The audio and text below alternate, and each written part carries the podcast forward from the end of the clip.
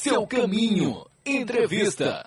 É, a tecnologia vem avançando e nos permitindo ter produtos e equipamentos menos poluentes, aí, aliados da, do meio ambiente. Isso acontece com os carros, carros híbridos e elétricos. Por isso, hoje, o seu caminho recebe aqui o engenheiro mecânico e professor da Unirui, Eduardo Torinho, que vai falar um pouco sobre é, os carros elétricos e híbridos, como é que funcionam e por que são vantagens aí no, nos dias de hoje. Boa noite, professor Eduardo Torinho. Eu gostaria que você explicasse aí como é que funciona esses carros elétricos e híbridos e por que, que eles são aliados aí ao meio ambiente, por que, que eles se diferenciam dos carros atuais que são movidos a combustíveis fósseis. Boa noite, Matheus. Tudo bem? Agradeço mais uma vez aí a oportunidade de estar aqui com vocês. Então vamos lá. É, como é que funcionam os carros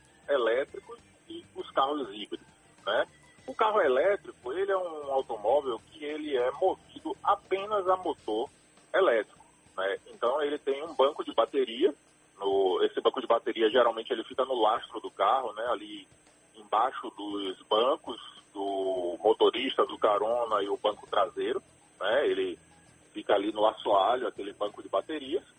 E ele pode ser munido de um motor elétrico para ter uma tração dianteira ou tração traseira ou ele pode ser composto por quatro motores né, independentes para cada um motor para cada roda.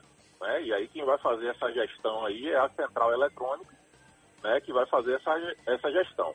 O carro híbrido, ele funciona da seguinte forma, ele tem um motor a propulsão elétrica né, e um motor a combustão.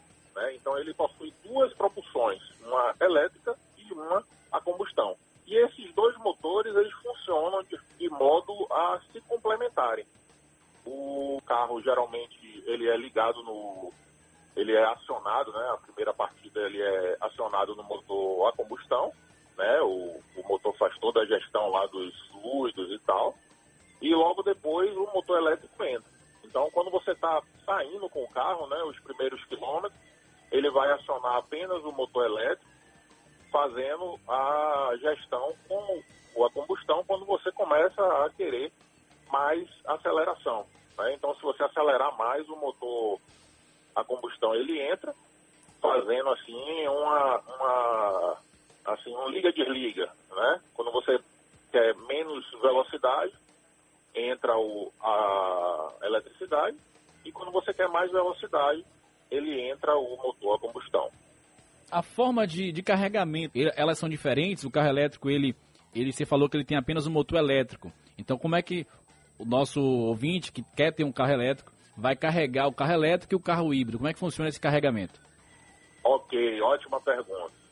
O carro híbrido, ele por funcionar com duas né, com o motor a combustão e o motor elétrico, quando o motor a combustão está funcionando, ele está girando um, um gerador, né? ele está movimentando um gerador, e esse gerador está mandando carga para a bateria, né? para o banco de bateria.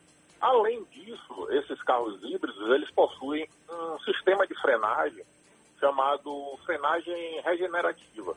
O que vem a ser isso? O movimento durante a frenagem, ele é aproveitado para mais um gerador. Então, quando você freia o automóvel, quando você está em descida, ele percebe, né, ele, ele aciona um, um gerador alternativo ali para fazer a carga da, do banco de baterias. E assim, quando o carro está em funcionamento no motor a combustão, ao mesmo tempo ele está carregando as baterias né, para o funcionamento da parte elétrica. Já o carro elétrico, você precisa estar tá fazendo a recarga ou em casa, né, na, na tomada de casa, ele vem com um adaptador, você conecta a tomada de casa e bota ele para carregar. Ou você carrega nos totens de carregamento.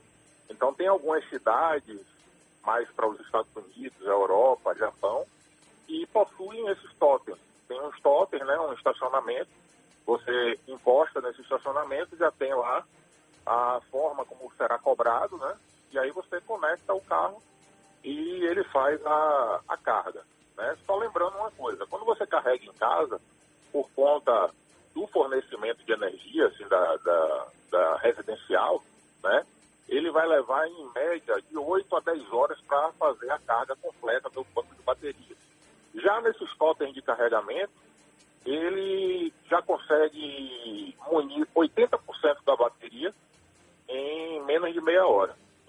eles são totens, né, são locais específicos para a carga desses automóveis.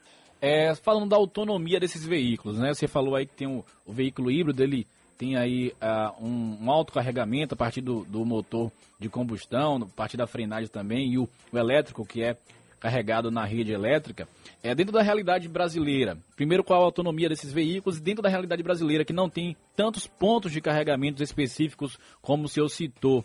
Qual seria aí os modelos mais vantajosos para um consumidor soterapolitano que pretende comprar um carro ecológico? Olha só, a gente, a gente tem já há algum tempo, né, por volta de 20 anos no mercado, o Toyota Prius. O Toyota Prius ele está à venda em Salvador. Eu já dirigi um deles, é muito silencioso, é muito agradável. E agora a gente está com o primeiro carro produzido no Brasil, né, o primeiro carro híbrido produzido no Brasil, que é o Toyota híbrido, o Corolla, né, o Toyota Corolla híbrido ele é o primeiro híbrido produzido 100% no Brasil. Então, ele tem uma autonomia muito grande. Ele, ele consegue ele consegue ter uma autonomia muito grande por, por ser híbrido, né? Por ele ter funcionamento tanto a combustão como elétrico e aí ambos os motores eles fazem a gestão da energia. Então, ah, quando a energia do elétrico está diminuindo, entra a combustão, a combustão ele vai ter um giro menor, mas vai estar tá carregando a bateria. Quando você não necessita de tanta velocidade, ele desliga o, a combustão e aí passa para o elétrico. Então, eles fazem a gestão entre eles mesmos, né, entre os próprios carros. Já os motores, os carros elétricos, né, eu desconheço que tenham esses locais de carregamento em Salvador. Possa ser que tenha em alguma concessionária, né, em algum, né, o próprio Fusion, né, da, da Ford, ele tem um, um modelo híbrido, né, mas pelo que eu conheço, assim, desses automóveis, o Toyota Corolla híbrido e o Prius são, são assim, as opções mais, mais perto do consumidor baiano. Estamos falando aqui com o professor Eduardo Torinho, que é engenheiro mecânico. Professor, um outro assunto é esse que citou alguns modelos. A gente tem aí no mercado alguns modelos muito mais caros do que os carros movidos a combustão. Esse valor aí é maior do que os carros é, tradicionais. Em quanto tempo você acha que ele consegue ser equiparado com a economia que esse carro vai trazer em relação ao combustível? Olha, com com o valor que a gente tem de gasolina, né, a gente pode fazer uma continha rápida, né, assim, a gente fazendo uma estimativa de percorrer 100 quilômetros, né. 100 quilômetros para um carro elétrico, ele consome 20 quilowatts, numa média assim, 20 quilowatts ele, ele roda 100 quilômetros. Para esses mesmos 100 quilômetros, ele precisaria de uns 10 litros de gasolina. Né? Então, se a gente considerar o valor do quilowatt 32 centavos, 30 centavos de real, né, e o preço da gasolina a 5 reais o litro, né, a gente vai ter essa viagem aí de 100 quilômetros, um carro elétrico ele gastaria R$ 6,40. Já um carro a gasolina, né, um carro a combustão, ele gastaria 50 reais no mesmo percurso. Né? Então você tem uma, uma, um gasto aí muito reduzido né, com relação a valores e que isso daí a, a, a longo prazo você pode estar tirando. Um outro fator é a questão da manutenção. Então, quando a gente vai para manutenção, esses automóveis híbridos ou elétricos, ele tem uma manutenção muito reduzida. O elétrico, principalmente, porque o elétrico só tem motor elétrico. Né? Ele não precisa trocar fluido de arrefecimento, não precisa é, trocar óleo, não tem velas, é, é, essas partes todas, assim, essas partes muito móveis, né? Pistão, biela, virabrequim, essa coisa toda, né? Então, ele tem poucas peças, então a manutenção dele cai bastante. Eu tenho uma estimativa de alguns automóveis, né, que eu andei pesquisando, que da Jack Motors, né, o T40 da Jack Motors, ele custa na, na faixa de 94 mil reais, o valor do automóvel, né? E a revisão dele, de 60 mil, ele está em torno de 5.740 reais, né? O mesmo plano de manutenção, se você pegar uma, um SUV, né, o Kia Z40 da própria Jack Motors, ele custa 225.900, né, o valor do automóvel. Então, se a gente for parar para comparar aí, é praticamente o dobro né, do, do preço do outro. Só que a revisão dele, dos 60 mil, sai por 740 reais. Então, você tem uma redução muito grande em comparação né, às revisões, à manutenção e o próprio uso do combustível, tanto elétrico como a, a eletricidade, né, que ao longo do tempo você vai conseguir tirar assim essa, esse investimento que você fez.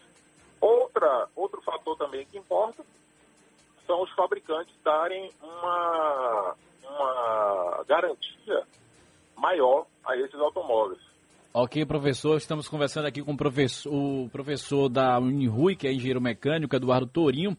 São alguns países já estabeleceram como metas a utilização né, do carro elétrico aí em sua totalidade nas, nas ruas de suas cidades. Se você tivesse que fazer uma projeção a nível Brasil, para que a gente tivesse essa tecnologia mais acessível à disposição dos nossos consumidores, qual a projeção que o senhor faria para o Brasil? Olha só, tendo em vista né, o, a chegada dos automóveis híbridos elétricos, né, a gente vai demorar um pouquinho até que a gente consiga estar tá implementando essa, assim, essa tecnologia do carro 100% elétrico aqui no Brasil. Né? Uma porque você vai precisar desses totens de carregamento, você vai precisar estar tá modificando o mercado. Hoje em dia a gente ainda tem uma, uma uma questão assim muito dependente do petróleo, né, para para combustíveis e tal. Então, acredito que a gente vai estar tá passando por uma modificação aí nessa, nessa perspectiva aí de utilização dos carros elétricos, mas a gente vai passar um bom tempo aí com os carros híbridos. Então, aqui, até chegar o carro elétrico realmente, o carro elétrico ser algo popular, eu acredito que aí em torno de 10 a 15 anos.